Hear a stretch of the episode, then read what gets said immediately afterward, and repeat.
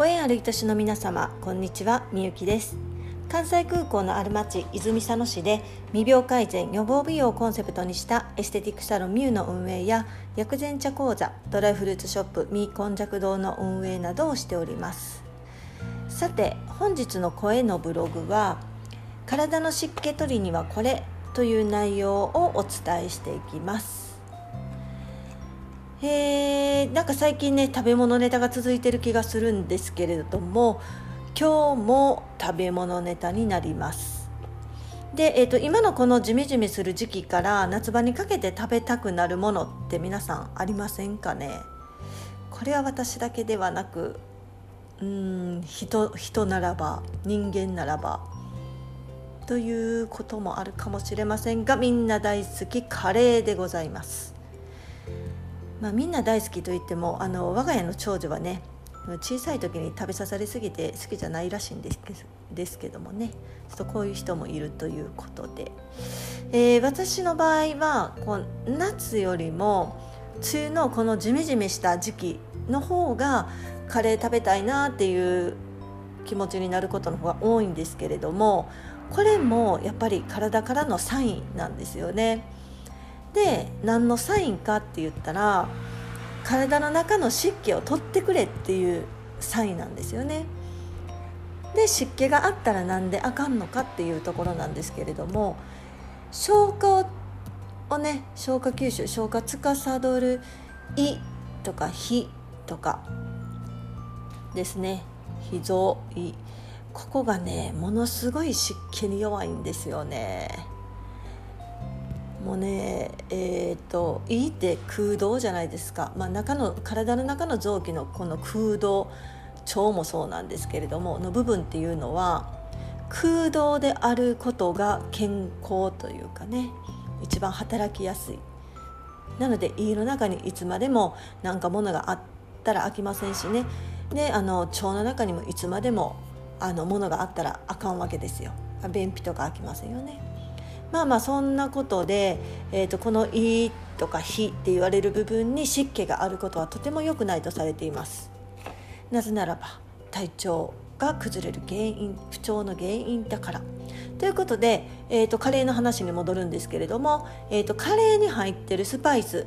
たくさんありますよね。そのスパイスの中には湿気を発散させてくれるっていう働きのものがめちゃくちゃ多いです。でえーと、そのカレーに入ってるスパイスの効能その湿気取り以外の効能なんですけれどもほとんどが、えー、健脾効果健康な脾臓の日ですね健脾効果といって胃を健康にしてくれるものばっかりなんですよね。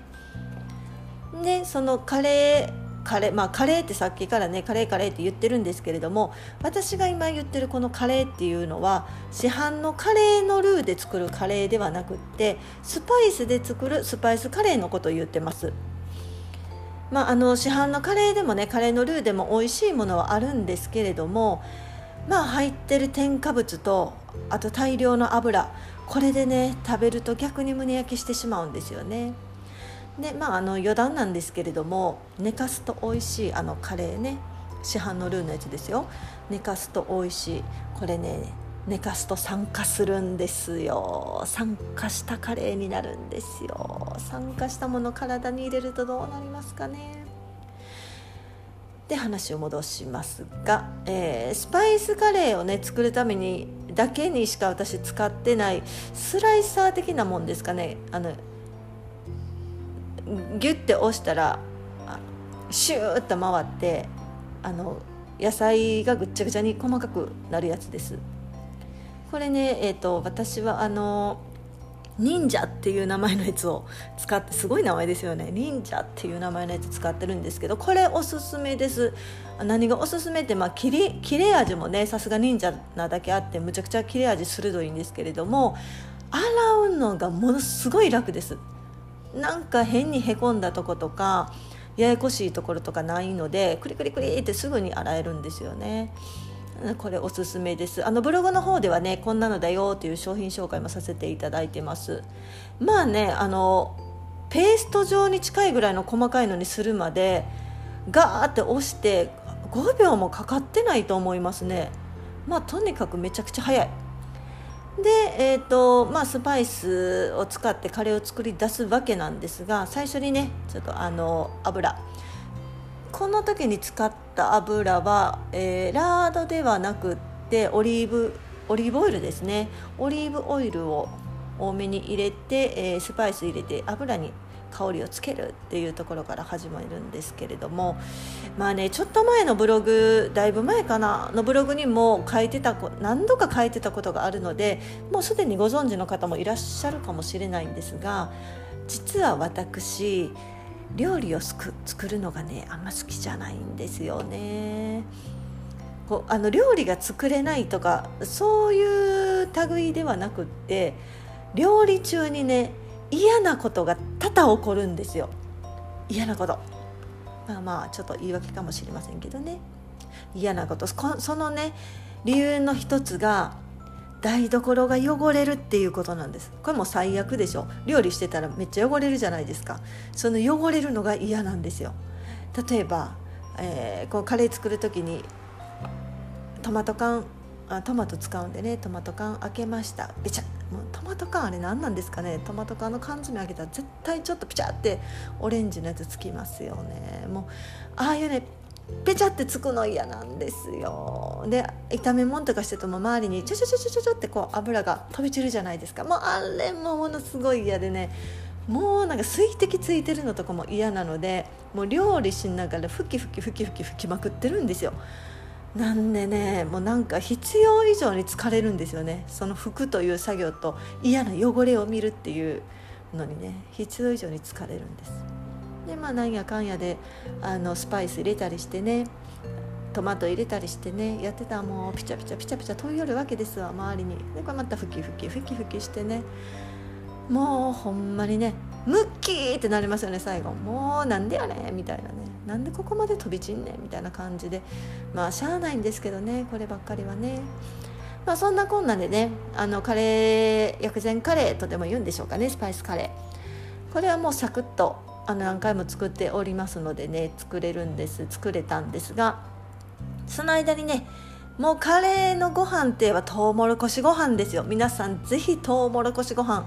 これカレーに合わせてください。むちゃくちゃ合います。相性も良い。なぜかというとトウモロコシもねこれ湿気取ってくれるんですよね。でちょっとトウモロコシの甘さがあるのでスパイスカレーのあの辛みとこううまいことマッチングしてね、まあ、これまろやかな辛さというかまあめちゃくちゃ美味しいですね。でそのトウモロコシカレー炊く時に私はあのトウモロコシの芯まで入れてしまいます。これねあの炊き上がった時の風味が全然違うんですよね。まあ、普通のご飯にえー、普段からなんですけど私はもち組ももち組ってないね。ねもち麦と大麦も加えて炊いています。ねもうトウモロコシ本当にいいですよね。湿気取ってくれるしいいも健康にしてくれるし。まあ、消化吸収助けてくれてむくみも取ってくれてあとは元気の木これももらえますからね。最高ですよ。でえっ、ー、とカレーと一緒にですね、えー、この時食べたのはブロッコリーのせてらっきょうのせてあとタラです。お魚のタラ。これ焼いたやつをね今回焼いたやつをのせました。でタラ実はねこれあの韓国ドラマ見てはる方やったらねよく飲んだ後に干しだらのスープタラのスープとかって飲んでんの。あれ見てねわあ欲しいな干しだら欲しいなと思うんですけどえー、っと干しだらの方が効果が高いとは言われてるのですがそのそもそもタラにはエラスチンって言ってこうシワに効果があるって言われてる成分がめちゃくちゃ入ってるんですよね。なので私1日に1切れは必ず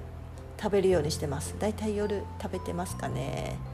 まあ、あの食事から取る栄養素なので肌に効果が出るまでって言ったらねやっぱり積み重ねないとなかなか出ないので、まあ、私の場合はあの将来の自分のお肌への貯蓄ということで、えー、積み重ねております。でこのカレーとかカレーに限らずなんですけれどもこうね娘たちがおらんのに大量に作ってしまうっていうねこのいつものパターンに今回も陥ってしまいました何日かけて食べ終わるんでしょうねそれでは皆様この後も素敵なお時間をお過ごしください。ではまた次回。